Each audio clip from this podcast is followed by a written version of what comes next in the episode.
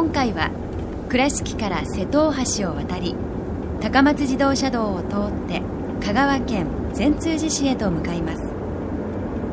菊遍路第74番札所硫黄山高山寺。始まりです。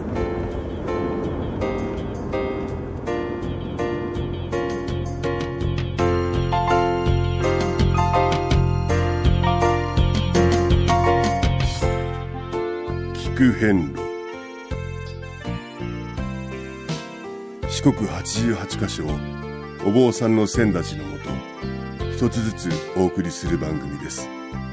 出演は倉敷中島・高蔵寺住職の天野幸雄さん。落語家で矢掛町国正寺住職の桂米広さん。そして杉本京子さんです。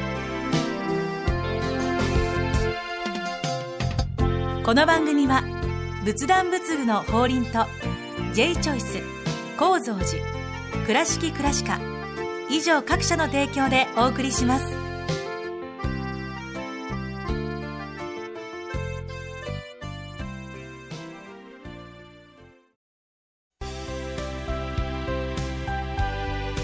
仏壇の法輪は井上の法要事業部として仏壇墓地墓石ギフト商品すべてを取り揃え豊富な品揃えでお客様にご奉仕いたします。高蔵寺は七のつく日がご縁日。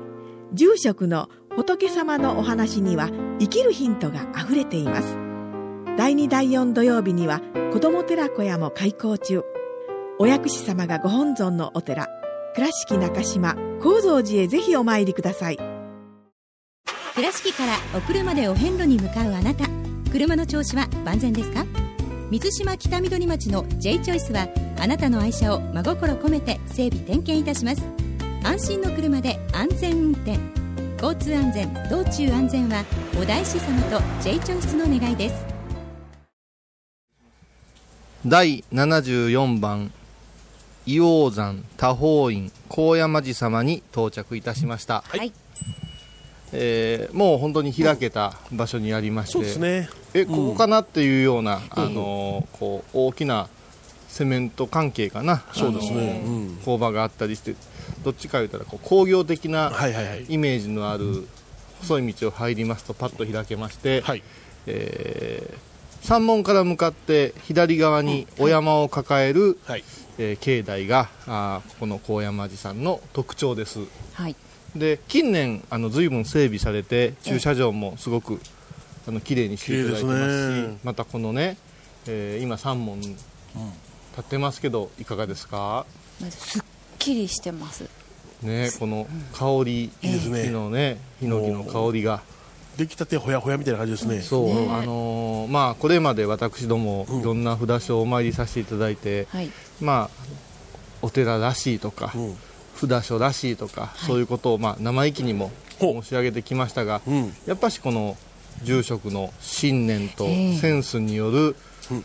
あのこう増改築また改修工事というのは、え。あのポイントだと思うんですよ。はい。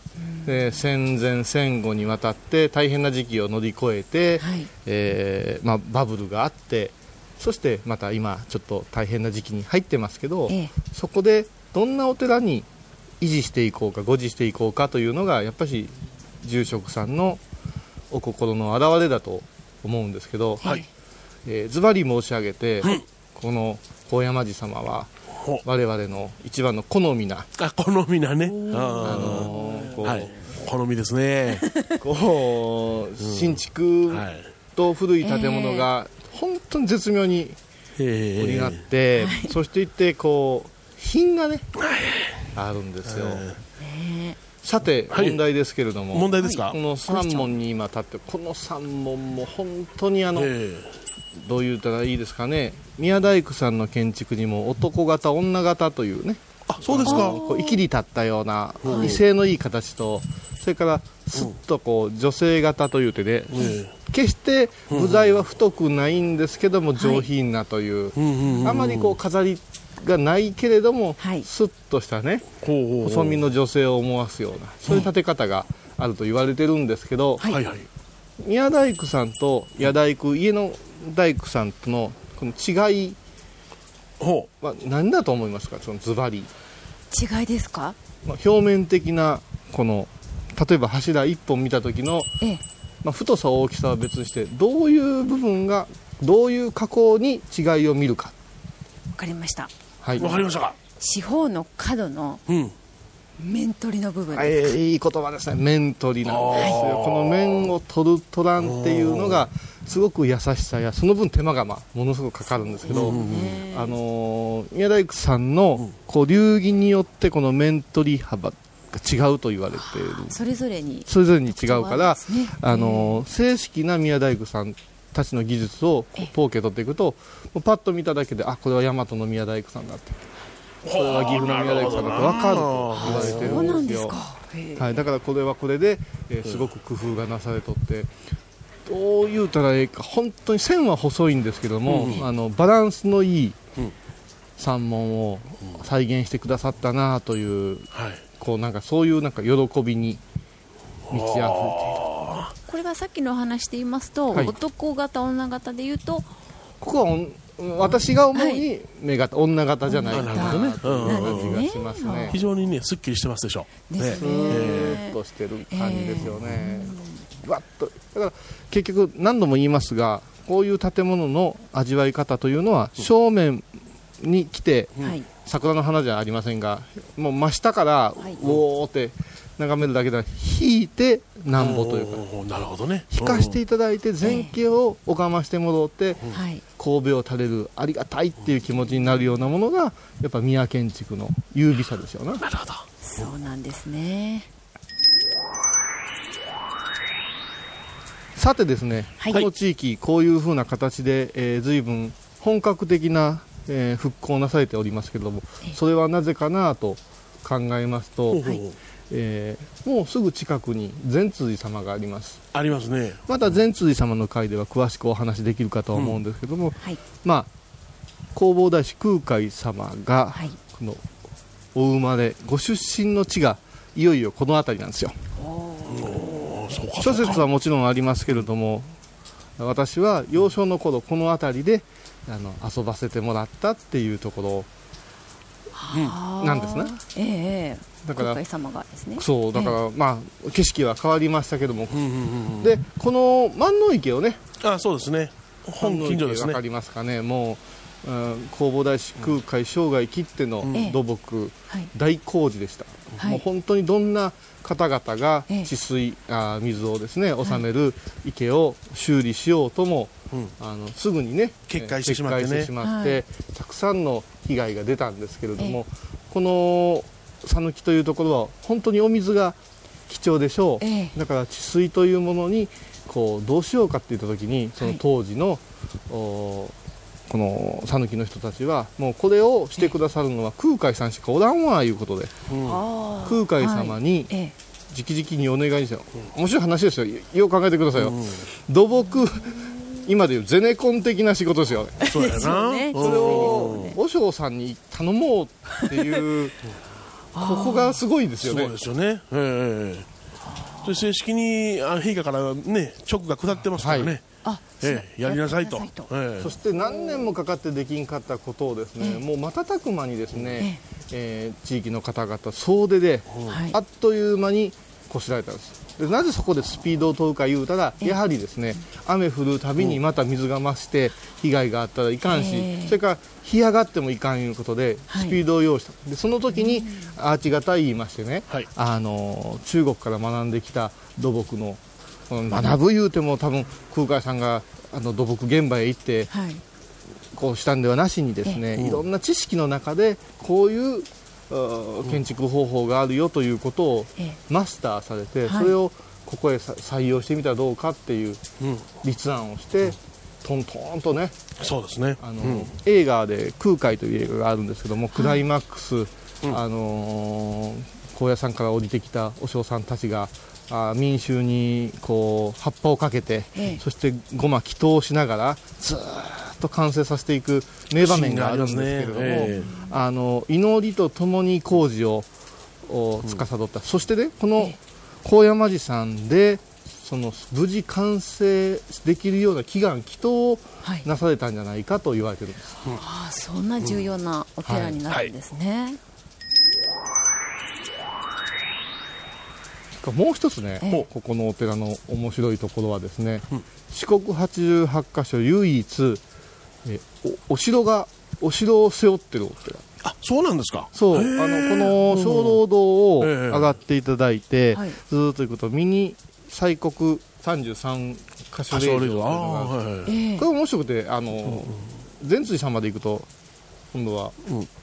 お四国の88カ所のミニ霊場があるんですけどおおここをちょっと歩くだけで、うん。両方お参りできたことになるんですね。その上をちょっと上がっていくと、はい。あのーお城がうんうんうん。あるんですよ。えでそれが、うん。あのーこのお寺の次号になってるわけです。よ事後へえそうですか。はいはあかぶ兜の山。兜の山、ええ高山寺さんね。うん。だからこれがあの護衛歌をちょっと紹介しますが、ほうほう。ええまああの硫黄山ですから、はい。どなたでしょうか？ご本尊様。薬師如来様。そうああそうさすがですね。で薬師如来様の横にはあのこういう方がいますよね、えー十二神。味方にも持てる戦には己と心兜山かなっていう。なるほど。こういう歌が伝わるんです。うん。ってことは十二神将さんっていうの将ね。さんっていうええ方がですねこの兜山を守って自分の心と心をえ維持していくっていうようなそういうちょっと勇ましい勇ましいですね。ええ。護衛歌が伝わってる。ってことはやっぱり戦国時代にですね、えー数々の戦いそのお話が残っておる場所でもあります、はい。それではですねこれから、あのー境内を入らせていただいて本堂お大師堂とお参りしてみましょうか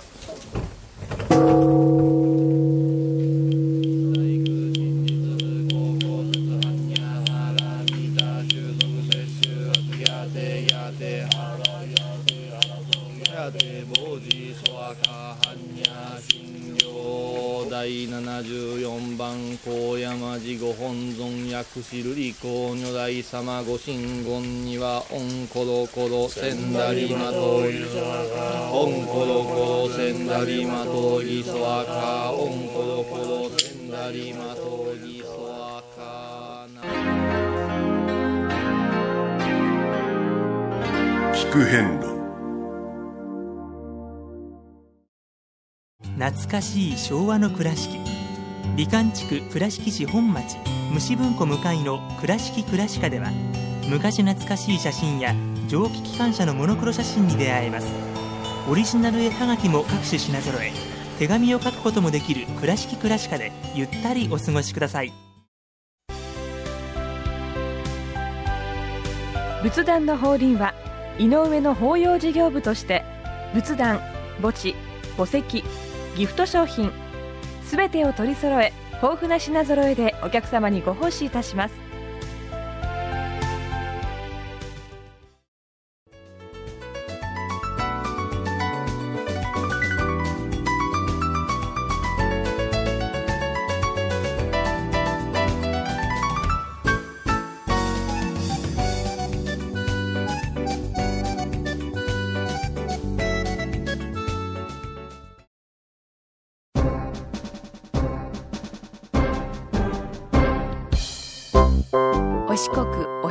まつわる物語。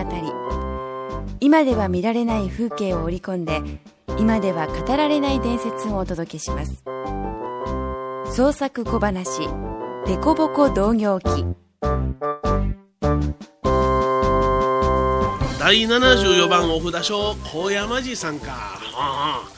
うどないしたんやん。はあはあ。でえらい感慨深げやな。いやな。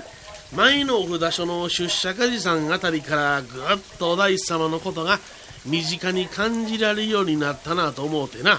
と申しますと今までのお札所はその時お大師様が通りがかられていてな具合で漠然とお大師様がお出ましになられてた。せやけど出社家寺さんではお大師様御年7歳の時ちゅうてなきちっとしたお年が伝わってる。おなるほど。ほんだらここは何歳や？こちらは2つあるな。まず1つはお大師様の授業で有名な公認12年西暦821年の万能池改修の別当として、えー着任され指揮されたのが48歳。その時に薬師如来を刻まれ工事の無事完成を祈られた。完成の後ここの高山寺を建立され刻まれた薬師如来を本尊とされたと伝わってる。おうもう一つはこの近くに千遊ヶ原地蔵堂というところがあってな。そこでお大師様は小さい時遊んでおられたそうや。あやっぱりあのテレビゲームかなんかでか？アホ。その時代にテレビゲームなんかあるかいな。お大師様が幼い時のお名前は真実の魚と書いて真央様。その真央様は泥遊びがお好きでな。悪いやっちゃのい。泥丸めて身中く人にぶつけてたんかいな。違う違う。ほんだら何かおい体中泥塗りたくってお前誰彼なしに抱きついてたんやろ?どんな子供や違うがな。あ分かった。泥の団子作ってうまいから食えちゅうて近所のばあさんの口にねじ込んでたんやな。どあおどんだけ凶暴やねん。違うがな。将来人を導こうかちゅうお方やで。3歳になられた時木で小さなお堂を作られ泥をこねて仏像をこしらい毎日拝んでおられたと伝えられてる。ほんまがいなおい。3歳で信じられへんな。あわかったわかった。前のあのお札書と一緒やな。まあまあ辻褄の合わんことは要件あるせやけど大切なんはなんでそんな物語が伝わってるかちゅうこっちゃな素直になったらその物語の持ってる本来伝えたいところちゅうのが分かってくるちゅうこっちゃやろ。おお前もなかなか言うやないかいな。あせやけど天才やと言われてる人はバカにできへんで。お前モーツァルトって知ってるか？うん知ってる知ってる。ケーキ屋さんやろ？違うがな。ボルフガング・アマディウス・モーツァルトや。余計わからんがな。1700年代のオーストリアの天才と言われた作曲家や。正式な記録で3歳の時にはすでにピアノを弾いておられる。5歳から作曲を始めて35歳で亡くなるまでに700曲を超える作品を残してるんやな。おう。そのおっさんが3歳でピアノ弾けたんやったらお大師さんも泥で仏像作ってても不思議やないわな。やろ？何でも自分の測りで測ったらあかん。人知を超えた力っちゅうのがあるんや。超越した力で思い出したけど戦国時代この後ろの兜山に高山城ちゅうのがあってな。讃岐の西を守る香川氏が治めていた。その家来で天下無双の合力で有名な朝比奈弥太郎という武将がおったんや。永禄元年三好実久が香川氏を攻めた時え高山南麓においてな寄せ手の軍勢およそ190人を一人で討ち取った後に戦死した。ちょっと待っておい。え？一人で190人？おい。ば化け物やがな。それも何百本もの矢を体に受け立ったまま討ち死にしたと伝えられてる。ふえー。火事場のバカ力ちゅうてな人間には思いもよらん力や才能があるんや。それをうまいこと引き出す人と全く気づかん人とでは運命の差ができるんやろな。頭からそんなアホなと諦めんと自分でもできるんちゃうやろか思て行動に移せる人は楽しい生き方ができるんと違うやろか。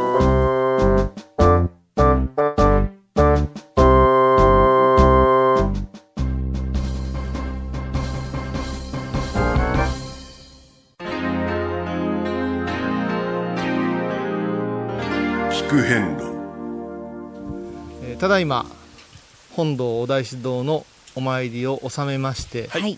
えーここは面白くてですね本堂を拝ましていただく、えー向かって左側に階段があって少し上がっていくとその上にお大師堂があるんですね、そうですね。でこれで終わるかなと思いますと、もう一つ、えー左手見ますとですね洞窟があります、はいはい。であの看板が立ってましてね、あの兜山トリムコースいうてこの横ずっと上がっていくと先ほど言ったお城の方へ、あの上がれるんですけどまあ、高山という言い方兜山という言い方いろいろあるんだと思うんですけれども、えーこの洞窟が、はい。えー小労働の前にあたりますけれども、弘法大師御作の毘沙門天像となっておりまして。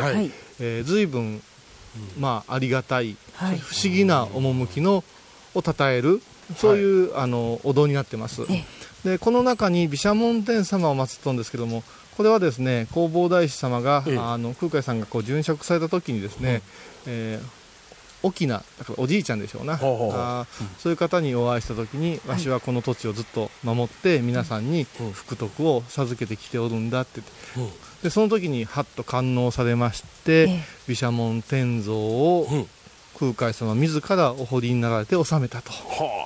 そしてここへすぐにお寺を建立しようということで、それからお薬師様をお迎えになられたんですよ。でねなるほどね。ここのお大師あー本堂お大師堂ってどんどんどんどんこう、左に上がっていく形がですね、はい。やっぱし面白くてこの兜山というお山があって、あー。そこに毘沙門様が祀られとって、その毘沙門様がですねこのあの本当にあの行像お姿と同じくですね、えこう手にですね、ええ。多宝を他いただいて、仏法を守るぞという姿勢にこの地形がもうなってるようなそういうイメージ。でちょっと私あの個人的にですね、あまりうん。よそのお寺さんの功徳とかお守りとかは語らない、えーものなんですけれども、ここはですね私もう助けられたことが多々ありまして。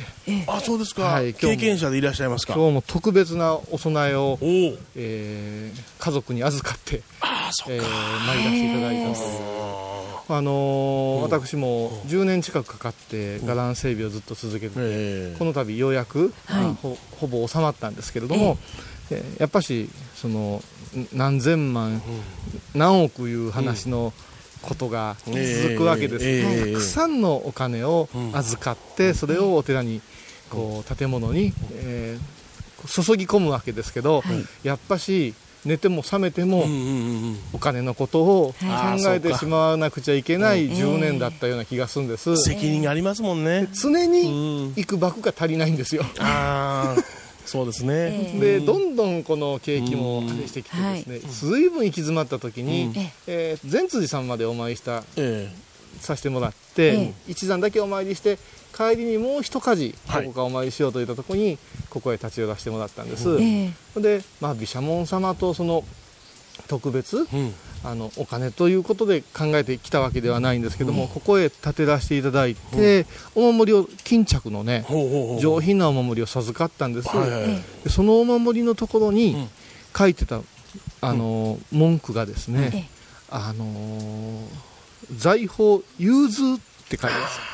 あ融通が効くの融通。融そうそうそう。通融通麦の融通。福寿円満あー財宝融通って書いてあったんです。でこの融通という財宝融通という4文字がポーンと飛び込んできましてものすごくこう楽になったんです。ええ何かというとないお金をこいただこういただこうとしゃかりきになってたんですが、ええ融通ですからここをちょっと待ってここのものを借りてこういうふうにして回せばええんだと、えもうもともとその予算は揃っておる、ええ。その使う方向が融通を聞かせばええだけやって思えたんですよ。うんなるほどね。でここをお参りさせてもらって帰ったら、はい。本当にその融通がスムースに効いて、はいただですね間違えちゃいけませんよ、はいはいここ来て、儲かったんかって言われたら びっくりしますけど、え3円4円しか変わらないんですよ。うんわずか3円4円少し多めにいただいた。あああとは全部融通で回しさせていただいた、はいだから本当にたかだか漢字4つの組み合わせですけど、はい。この融通という言葉って結構忘れてませんか、ーそうですね、あのーもう世知辛くなってしまって、うん。あの人からあんだけもらわにはいかんとか、あんだけ儲けちゃろうとか、ゼロのところへ100や200を求めようとするけども、もともとお互いが持ってるものを、今助かってるものははい。ない人に融通しましょう。でこの融通はお借りしてるんやからまた私たちがこう育まれたら皆さんにっていうこううね融通という考え方って本当仏教の原点かなと思って財宝融通だからいまだにうちのお寺のね大黒さんの前にはここの財宝融通守りがですねそうですかなるほどね今ね、あの儲かっちゃいかん、ね、儲かったのかって言われたらそうじゃない3円4円の違いだって言ったじゃないですか、はい。これまさしくそうでですね、あの今のまま状況でですね何も変わらずに物事が成就していきゃそれでいいわけですよね。決して自分だけ頼りも多くも求めることはないんですもんね。あの、ええ。だから宝くじで、ええ。なんか欲しいから、うん2億円とか言うんではない,、ええないんです必要でこれだけのことを動かしてくださいというような、そういう部分の融通いうものを持ったら、もう少しこう滑らかな、そうですね、あのやり取りが、うーん利益から利益の世界というか、うん。そういうのがちょっと味わえるようなうん。ここへ立つとですねそういう初心に戻れます、聞く変路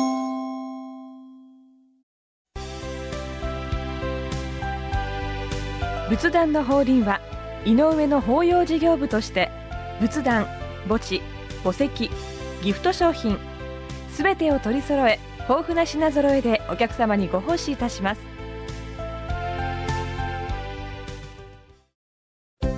聞く遍路の最新情報や出演者のブログを見ることができるウェブサイト聞く遍路 .com 番組をお聞きになった後でホームページをちょっと覗いてみてください。音で紹介した内容を写真でご確認いただけます。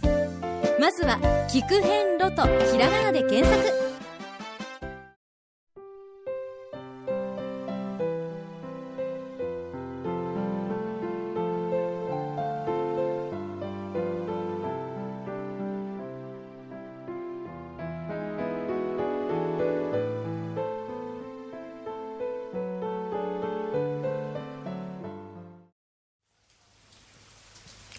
さて次回は第75番五岳山善通寺様にお参りいたします、はい。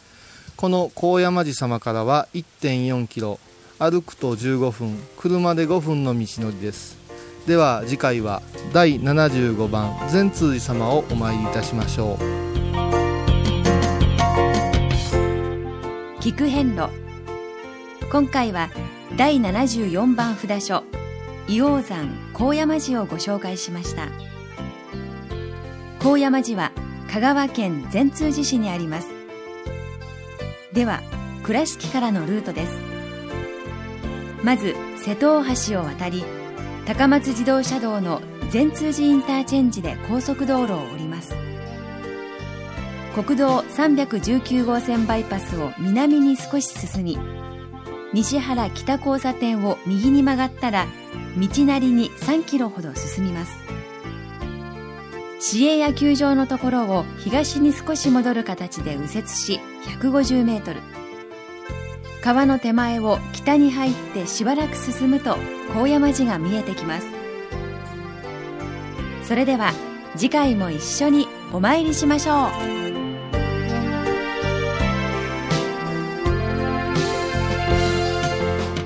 この番組は仏壇仏具の法輪と J チョイス構造寺倉敷倉歯科以上各社の提供でお送りしました。